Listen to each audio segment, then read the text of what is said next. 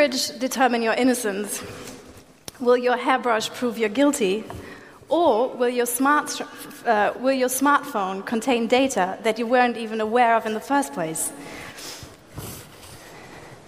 Technology is embedded into the fabric of society. Our devices, networks, and platforms are generating massive amounts of data about each and every one of us. But we're not just talking about phones and laptops anymore. Ever more of our devices are connected to the internet 24 7. Anything from fridges, toys, toasters, or even uh, this is a smart diaper sensor. The Internet of Shit is, of course, not a name we came up with. This is a hilarious Twitter account that collects the most uh, bizarre examples of attempts to put internet and sensors on various devices. This is another example. This is the, the smart cup. My all time examples, though, is the all time favorite example is the smart hairbrush, uh, which, as you might not be aware of, has not just Bluetooth, Wi Fi, and a motion sensor, but also a microphone to measure and analyze the quality of your hair. The question we would like to ask is Do we really fully understand the consequences of the Internet of Things we're building? The implications for privacy are enormous, particularly when people gain access to our data and devices that weren't supposed to. But we're not just talking about hacking or interception. In this talk, we want to zoom in and focus on one particular scenario the case where smart devices and their data are used, to, uh, are used in criminal proceedings. Given the consequences, whenever police when you, whenever you're part of a criminal investigation, the consequences are quite severe. There could be a heavy fine, could, you could get a criminal record, worst case, you could lose your liberty, reputation, and so on. Given the severity of these consequences, we need to ask ourselves can, we, can and are our devices betraying us? The problem is, aside from a few headline grabbing cases, the implications of the Internet of Shit going to court has received very little consideration. There's little uh, information on the value of this evidence once the cases proceed, the role it played, if any at all, to produce guilty verdicts, and the complex issues that arise when smart devices and their data are used as evidence. Another question is what does trust even mean when we have smart devices in rented accommodation, when we have smart devices in our workplace, or even public space? In this talk, we would like to make a simple case. We argue that the desire to obtain data from smart devices and the tools that are used to extract them far outstripped the compensation of the average person who uses and buys these devices. We will present a few very well known cases and discuss some of the fundamental areas that we think deserve further discussion. That is, the fundamental informational asymmetry about what kind of data is generated and collected in the first place, and unequal access to that data, and finally, the accuracy and reliability of data. As, as we bring sensors into our bodies, into our homes, into our offices, we have very little understanding and oftentimes very little access about what kinds of data these devices generate, collect, process, or share. In a way, this could be the next level chilling effect. Anything you ever do can and will be used against you. So, how does the Internet of Shit end up in court? A widely reported case involves Amazon Echo.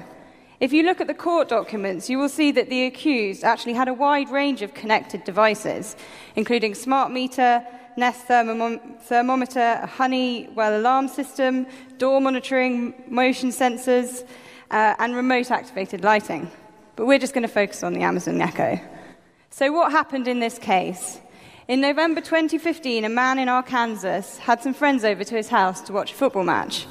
The next morning, one friend was found dead in the hot tub in the backyard. Police charged the man with murder. He pleaded not guilty. As the police were investigating the crime scene, detectives learned that music had been streamed onto the back patio at the time of death, which could have been activated and controlled via the Amazon Echo. A preservation request was served on Amazon and they retained the data. two further search warrants were served.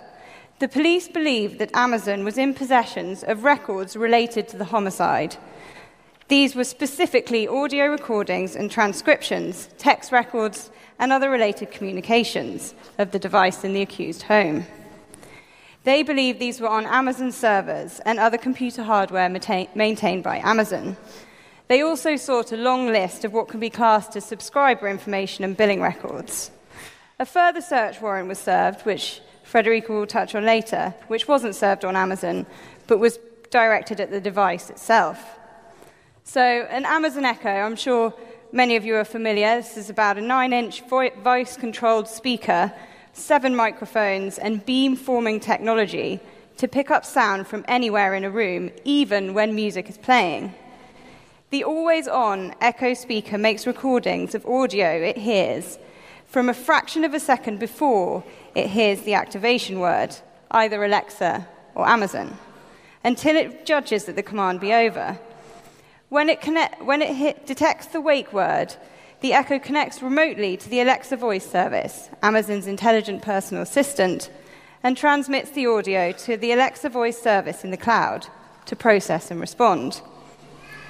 Although no recordings are meant to be made at other times, the device is often activated by accident if it misinterprets a wake command. We know, as was widely publicised, that in February this year, Amazon sought to quash the warrant, resisting the request for audio recordings and the transcripts. They argued that the user's speech and transcript was protected under the First Amendment. Given the privacy implications at stake, the warrant, Amazon argued, was not specific enough, referring to the fear of government tracking and censoring and one's reading, listening, and viewing choices, a heightened showing of relevance and compelling need, as well as sufficient nexus between the information and subject of the criminal investigation, was required. As part of its submissions, Amazon claims no audio recording of the user's request is stored on the device. What had the potential to be a fascinating side battle in the case, however, was short lived when the defendant agreed to hand over the information retained on his Amazon Echo. We don't know, as far as I'm aware, what the police extracted, what data they have, and how it's being used. Um, however, what this case does raise is the importance of data on internet devices, of which the police seem very alive to. Let's look at another case.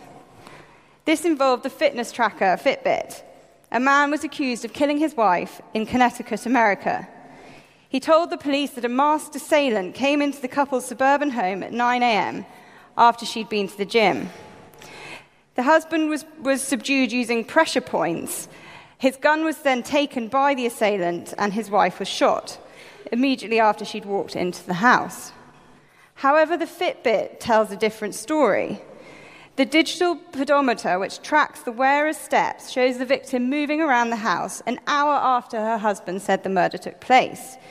It also shows she travelled 1,200 feet after arriving home, contrary to the accused story that she was murdered as soon as she walked in the door. It is not clear how the Fitbit data was obtained, whether by a warrant to the company or the accused, but this case clearly presents as it was presented in the media, a seductive view of the magic of the Internet of Things in solving crimes. If you look at these, if you look at these cases, it's not a surprise to see why law enforcement is interested in data from connected devices. In a way, the myth is portrayed, or the fantasy, that we're creating a world in which, not, in which not just our speech becomes traceable, but also our actions and our movements. This in the background this is an actual slide from a Microsoft presentation on the connected officer. And this is sort of the world we're creating. You're surrounded by connected things. In fact, uh, the digital forensic of, uh, chief of Scotland Yard, Mark Stokes, uh, he argued in January this year that IoT will revolutionize criminal investigations.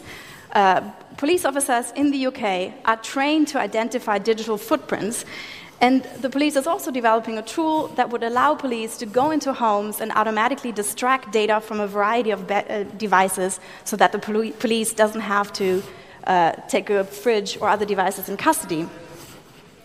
As you might not be surprised, also the NSA is interested in the Internet of Things, not just your toaster, but also biomedical devices. If government access to your pacemaker sounds futuristic, Here's an actual example of the police using data from a suspect's pacemaker. A man in Ohio was ch- faced charged as aggravated arson and insurance fraud for a fire at his home.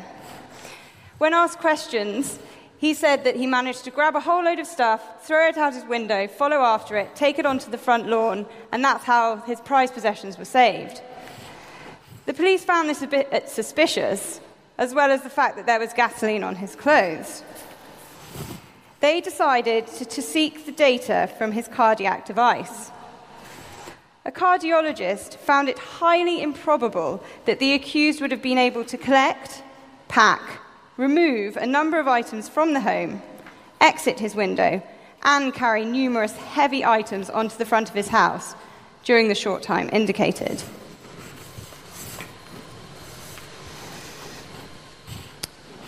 The fact that police can access data from devices that we put in the intimacy of our home or even our bodies sounds privacy invasive. And this is exactly how all of these cases were reported by the media. Headlines like, Your fridge is spying on you, or uh, Your toaster can be a snitch. What is fascinating, though, is that all the cases we mentioned so far, and those are the ones that are predominantly reported by the media, are ones where electronic evidence is used to charge somebody of a crime uh, the data from smart devices is used as evidence to become a, for the case made by the prosecution. However, wouldn't it be interesting, for the sake of the argument, to think that this might actually be useful? Wouldn't it be amazing if you could use Internet of Things data to prove that the guilty are guilty and to free the innocent? We're creating a world of sensors, or this idea that the Internet of Things will have your back uh, that everything is traceable, that we're surrounded by impartial electronic witnesses uh, from which each, each of us can benefit, actually has an unlikely historical precedent. This is uh, the project that Steve Mann, uh, a researcher and artist, conducted throughout the 80s and 90s. And those are devices that continuously track all of his behavior. So, in a sense, you could say that the father of wearable, how he is called, has created a device that could continuously create evidence. When he got into an argument, he could go back in time and say, actually, that's not what I said. Steve Mann is also the person who coined the term sousveillance, which means surveillance from below. A scenario where you're not just being surveilled from the top, but you yourself have devices that also record evidence that you can use whenever you're accused or whenever you need to defend yourself. While this parallel is tempting, I think it is important to notice that there is a decisive difference. The sensors we are surrounding ourselves with uh, are not an art project, they're not a research project, uh, they are fundamentally beyond our control. Our thoughts, speech, and behavior is being datafied by a commercial ecosystem in which we are often the product, not the customer. We are not always the owner of the data that we generate. And in the following, we'd like to look at three problems that are a consequence of this fundamentally commercial ecosystem. On the one hand, informational asymmetry, unequal access, as well as accuracy and reliability of these data. So let's go back to the Amazon uh, Echo case. The way in which this case was reported was mostly about the very fact that Amazon Echo is listening. You could say, in a parody, some articles quoted a parody saying, probably the murderer went to the Amazon Echo and said, Amazon or Alexa, how can I bury a body? This is, of course, not how this evidence is being used.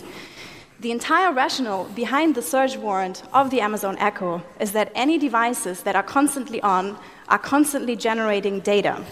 The Amazon Echo has seven microphones. Whenever the device is on, these devices are generating data. The idea is that it only gets recorded whenever you say the actuation word. And the case of pol- the police was that in the midst of the action, maybe, potentially, the echo got turned on by accident. We think this is itself is problematic because it means that the devices you're surrounded with might or might not record whatever you're doing, and that these evidences might or might not be used against you. However, there's a fascinating second dimension to this case, which is that there's a fundamental disagreement about what kind of data is stored where. If you look at the court documents, this is from Amazon's uh, request to squash the warrant. Um, Amazon claims that there's no data on the device itself. How, in fact, however, the police issued two search warrants. The first, first search warrant was for data that is on Amazon servers, and since Amazon didn't comply, the police issued a second warrant to search the actual device that was already in the police possession. Here's a quote from the police We have learned that the device is capable of storing data, including voice recordings. Uh, Amazon thinks that's wrong and says the police were able to extract the data, and in the footnote it says that would not have included any voice recordings from Alexa because such data is stored remotely.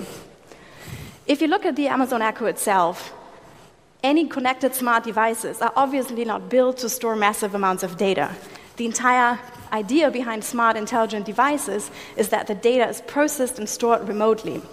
However, we don't know what the police rationale was, but it would be reasonable to assume that any device has sort of like a sliding window in which voice data is recorded and stored on the device in, cases that there, in the case that there's an internet outage or other kinds of problems in the, in the moment of transmission.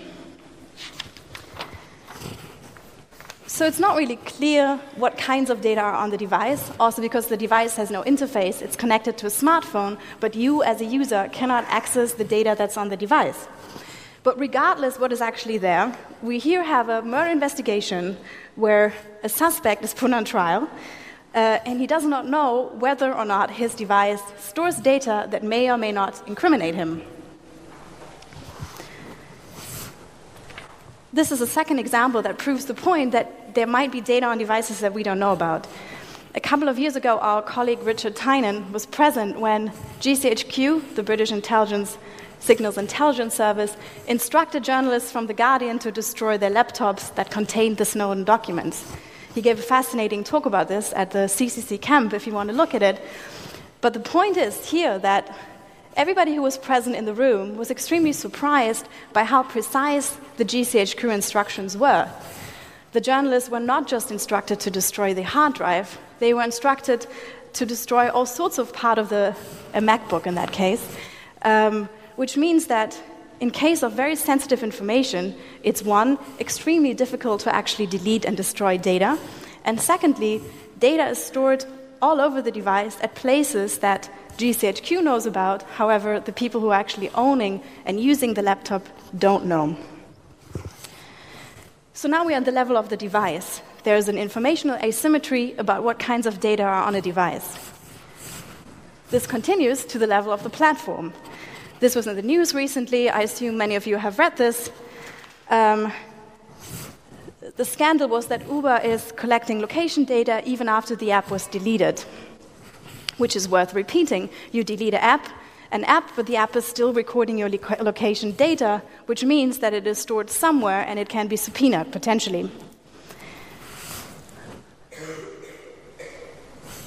But I think this, this informational asymmetry about the kinds of data that exist about us goes to a more abstract level as well, which is whenever you combine data, we get a picture of ourselves that is selves that is even more ourselves than we are or than we know about ourselves.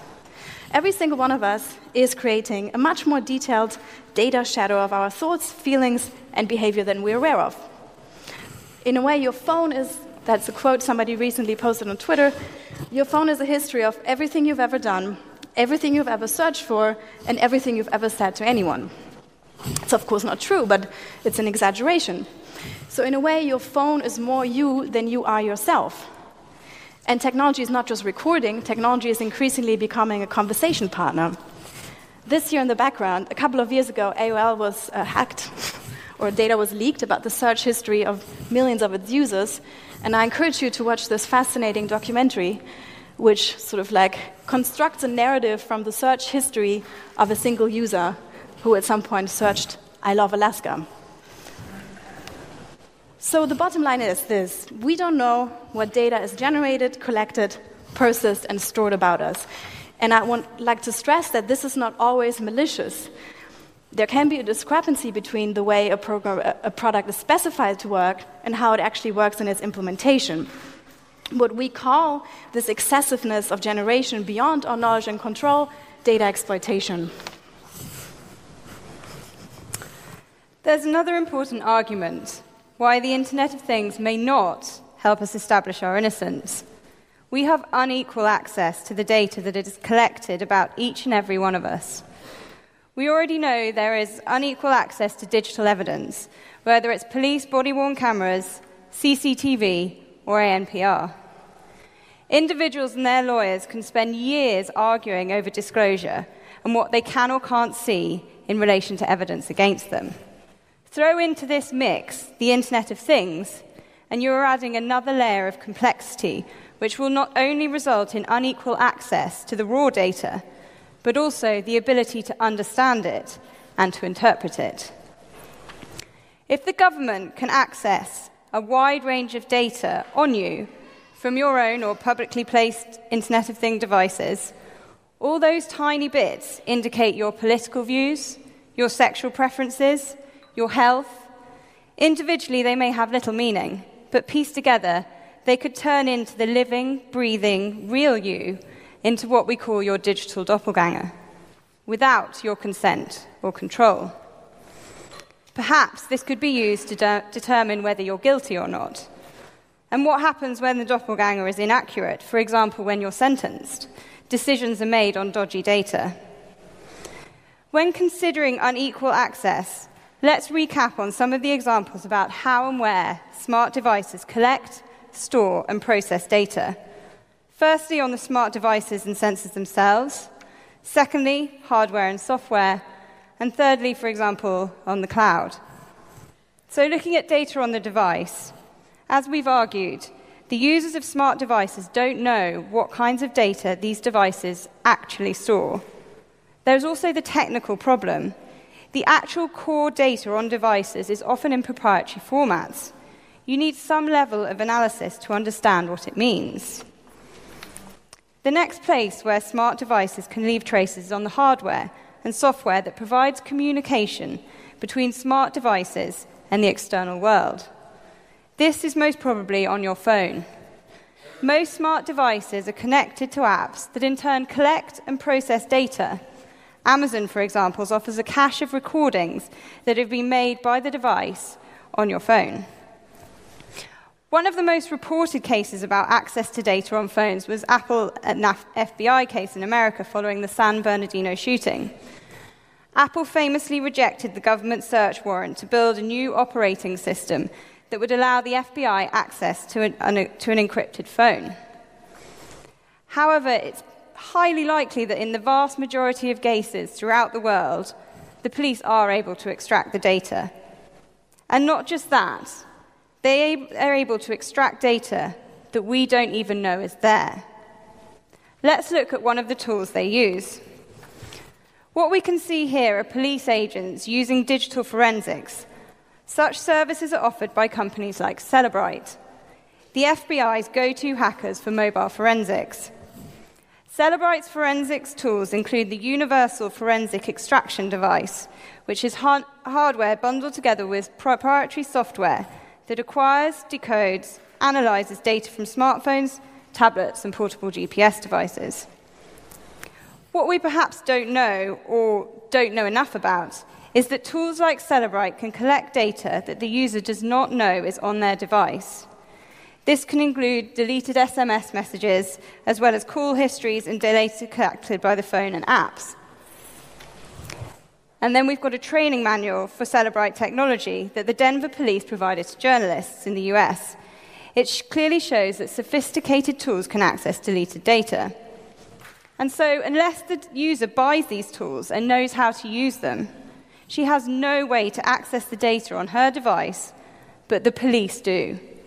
This imbalance of power relating to our devices should concern us. Now let's look at data in the cloud. Most IoT data will be uploaded to the cloud, And whilst Amazon challenged the request for data on its surveys as too, as too broad, the data was obtained from the defendant. So we don't know where the line is to be drawn, a battle yet to come. However, it is likely that some of the companies do comply with these requests without resistance. And only a few companies produce transparency reports, such as Nest or Fitbit. But what about other manufacturers and companies? A further aspect is what data is provided to the individual. How easy is it for you to get your own data from the company or from the authorities? And finally, let's have a think about quality. The final aspect is the premise that your device can betray you, and this relates to the quality of evidence. All data from IoT devices involve issues around accuracy, authenticity, and admissibility. Using evidence can be technically challenging and expensive. We know, for example, that DNA evidence was initially seen as proof, but now its value is highly contested. And what about your fitness tracker? What might that say about your emotional state? What can your smart appliance say about the number of people in a room? That all requires interpretation. There's a familiar expression in the UK that justice is open for all, just like the Ritz Hotel. The Ritz is an extremely expensive and exclusive hotel. In theory, yes, anyone can go in, but in practice, only few have real access. The same is true of the legal system. When the poorest and most vulnerable in our society are charged with serious offences, how are they to afford an expert? They might be able to obtain the raw data, but what use is that? If only the prosecution can present the digital evidence via their expert, is that fair? What are the implications? Will the defendant even understand if the data is wrong? And will they know what to challenge? Let's have a think about the Fitbit case. What if the accused was telling the truth?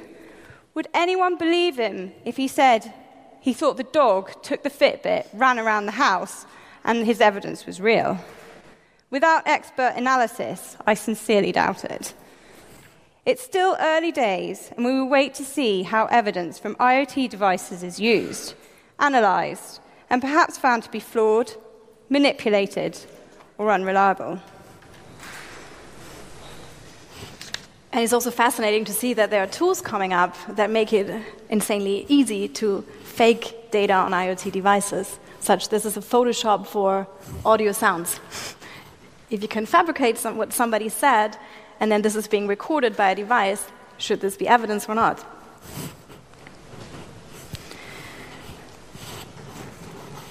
I would just like to stress that we're not against technology.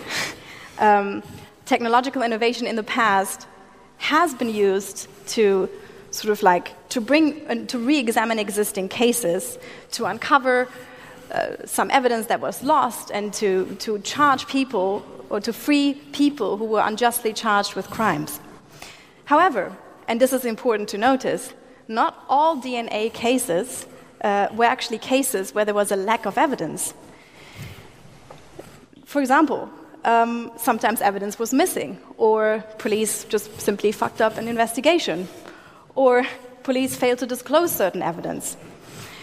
Currently, in Massachusetts, 21,000 drug cases could be dismissed because a former police chemist falsified tests. Here's a second problem.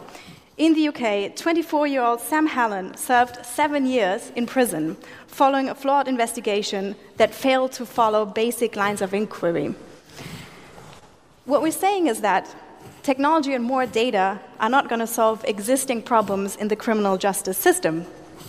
Instead, they will add an additional level of complexity and they come with their own problems and challenges. It simply won't be the case that we will be surrounded by technological witnesses that will have our back. The idea that we're surrounded by objective, unemotional electronic witnesses that are freeing the innocent and are incriminating the guilty is clearly an exaggeration we believe that this idea is fundamentally flawed. However, our position is not that we shouldn't use technology to help fight crime, but we need to understand the full consequences, including the limitations that these technologies have. We also don't think that we shouldn't cooperate with law enforcement, quite the opposite. However, in order to cooperate, we need to know what kind of evidence exists about us. You have a right to protect yourself from self incrimination. If you don't know what kind of data might or might not be on your device, you might potentially incriminate yourself. The data on the device might be inaccurate or misleading, and you wouldn't even know. So, what we want is transparency around data. Right now, data is being generated, collected, processed, analyzed, and shared excessively and to an extent that we don't fully understand. And this is a serious problem. In this talk, we addressed a very specific threat model the narrow case in which police want access to your data. This is, of course, one of the many scenarios where your data on your di- device you don't know about can betray you. It is important to remember that we are generating even more data about us at a time when our technological infrastructures are fundamentally insecure. Just a few weeks ago, the company FlexiSpy was hacked. Under the pretext of offering legal spy tools for parents and employers, FlexiSpy has become a leading vendor of commercial surveillance tools. The company offers anything from call interception, SMS tracking, remotely activated microphones, and location tracking. Could similar services emerge for IoT devices? Will IoT be a security nightmare or a signals intelligence bonanza? It's probably both. And this has implications for its value as evidence, which we need to discuss before the police race too far ahead.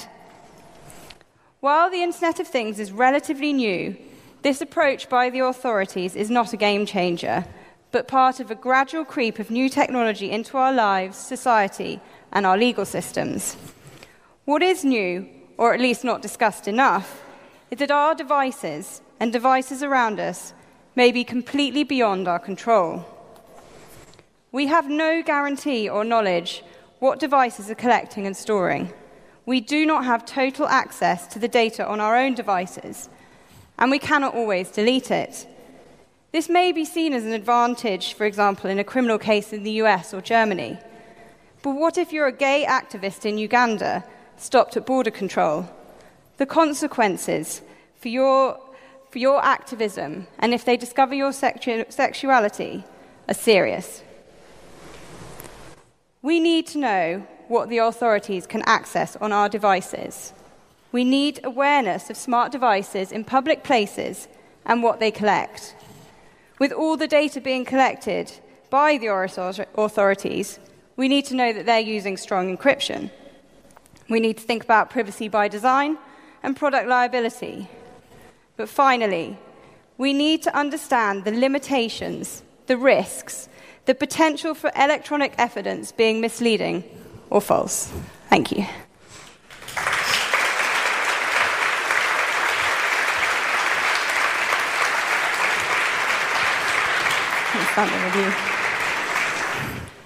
Thank you very much. I think there's some time for questions. So, um, Maybe we can have some light in the audience so I can see hands rising.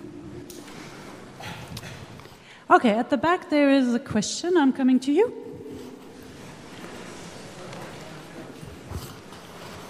Come on. Hmm?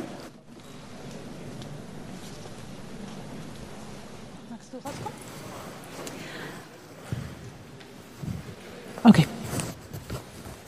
Hello, thank you for your talk was wondering um, when we're talking about different devices and maybe different manufacturers and other intermediaries in the process, if we're looking at the global kind of supply chain of these products, we can create governance and regulation domestically and even best practices globally. But as far as the enforcement mechanisms in order to keep people, you know, to keep people secure and communications private, do you have any thoughts on kind of a framework for, for best practices for the actual enforcement of how we can make sure that the devices that we're using will have oversight, and as well as like us as in consumers, is there a best kind of governing or regulatory body in which that you feel would best suited for emerging IoT space? Mm-hmm. There are several dimensions to this question. There's the the burning question of the entire security of the IoT infrastructure. And there are several solutions that we're working on. One thing we think is important is product liability. Currently, manufacturers are not liable the moment you add software to a device, and that is bizarre and has, has sort of like a strange incentive model. Um, and then the other dimension is our right to access data on a device. There are mechanisms in, for example, European data protection law to access to get access to your data. Uh, but a lot of time, this stops the moment you approach the sphere of the device. And we think it would be quite interesting to test um, how far this goes. Yeah. Well, you'll see I'm wearing one now, so we are practicing what we preach and looking to find out what, what data is in the wings um, on the this various things we. we Millie's Fitbit. So basically, of like, it would be interesting that there's a need for more research, sort of like to establish what kind of data is on a device, as well as legal proceedings where you find out, hey, manufacturer, please tell me what is on the device. Okay, are there any more questions? Okay, I see two hands. Very good, I'm coming.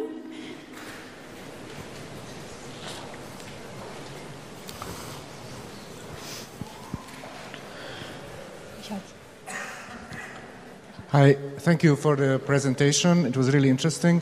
I just have one very short question. Do you have any cases where um, Internet of Things devices were involved in press freedom or human rights related cases, so not necessarily criminal investigations, like maybe human rights in, in, in related cases? Um, I think that's something that our researchers look at. We produce um, country specific reports, we do particular investigations into certain places. And if we speak to people, human rights defenders in those countries who are raising those issues, then it would be in those reports. I'm not sure of any particular ones. There's, there's various things to do with, with mobile phone extraction, which we hear, but in terms of the actually, you know, people having a nest in their home where there are particular human rights abuses, we haven't, uh, uh maybe they don't have a rollout of smart meters there. Um, There's simply not a lot of cases out yet. All of these cases you see, these cover crimes that happened in 2015. That was the time when all of these devices hit the mass consumer market, mostly in the US. Um, and I think these cases might be coming up in the future. Mm. Okay, there was another question here. Do you think um, that apart from data protection law, there should be other um, legal provision, provisions uh, made especially in uh, criminal procedure law or so on, to prevent um, authorities from accessing the data? Yes. uh, I, I, don't think uh, data protection law, I don't think the GDPR, different provisions they have around the world are going to be able to deal with these specific issues which may be interpreted very different nationally depending on your legal system. Um, and I think there needs to be very specific laws. I need to think the police need very specific guidance. I think there needs to be very specific oversight because we see the authorities push the boundaries. Um, and if it's if, if we're going back to say the GDPR, that's just not. I don't think that's going to be sufficient, particularly with um, criminal investigations. Data protection doesn't protect you. This is it's not applicable in the case where you have a where you have a search warrant from a from a police. But the question is under which conditions can the police have a search warrant for your device? And when is such a warrant acceptable and when is it not? Okay, I see another question in the front. Oh, two, that's great. I'm coming. Thank you for the interesting talk.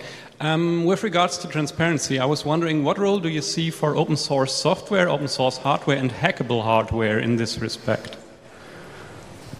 Of course, if you build it yourself, you have a much larger control over what your device is doing.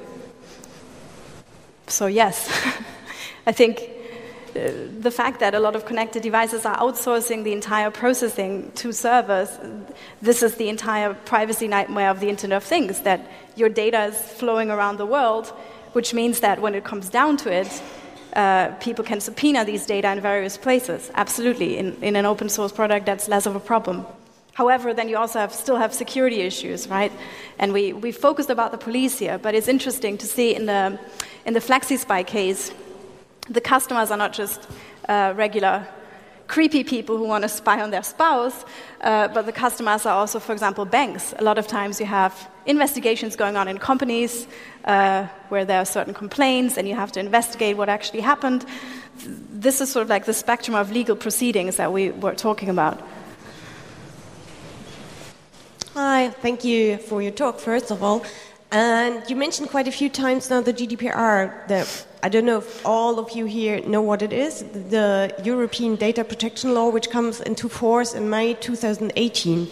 And this law contains a lot of the transparency rules you just asked for, like that they need to declare which data someone is collecting, where is it stored, to whom is it given, and so on and so on. I don't know how deep you're into that law, but if you are a bit, do you think this will have an impact? Because if companies do not uh, apply to these laws, they will be fined and with millions and millions of uh, euros. So, do you think there, there might be an, an impact, or is it just that you say, well, I don't know because I don't know enough about that? Without putting it on the spot, we have an expert in the audience on, uh, on the GDPR. Um, so I'm, I'm, asking for your experience. So I think it's in, all of these cases are from the US. And it is interesting to see how these things pan out in a legal system that does protect privacy, but a, according to a very different logic.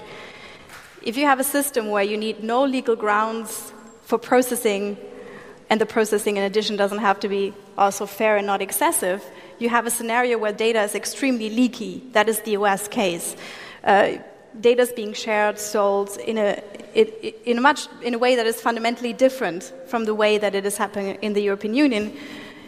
It's also a different criminal justice system, so the comparisons are sort of, are sort of difficult to make.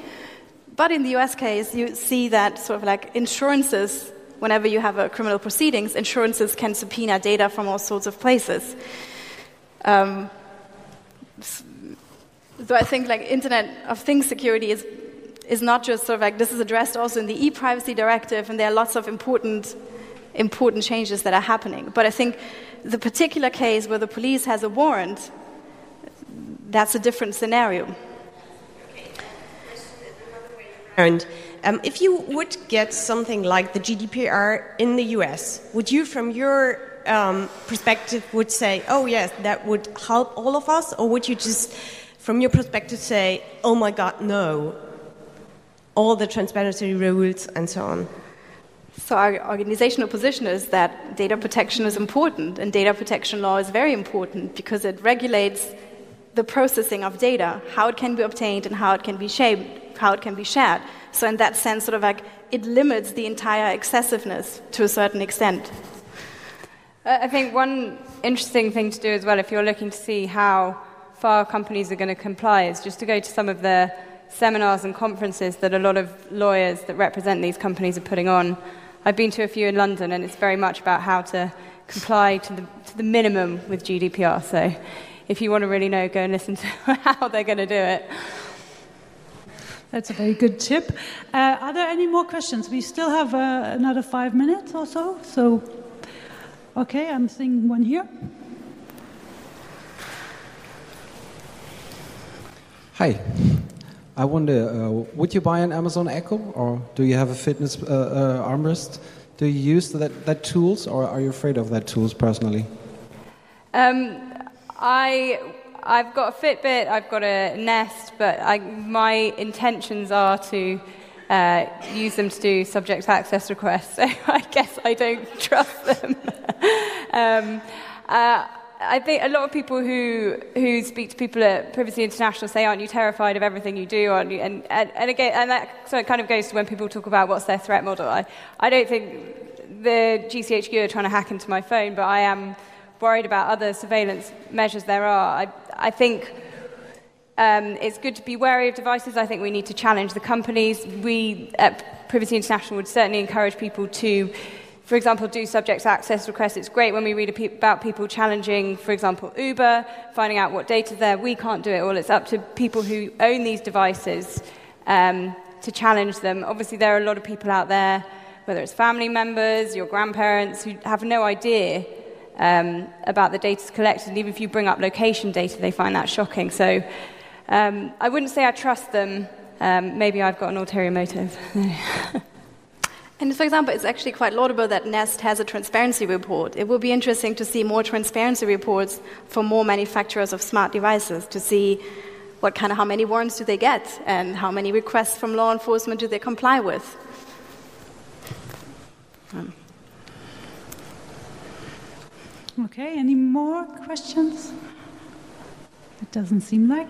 Okay, so thank you very much. Very enlightening talk, very you. thoughtful. Um, yeah, please give a round of applause to Frederike and Millie.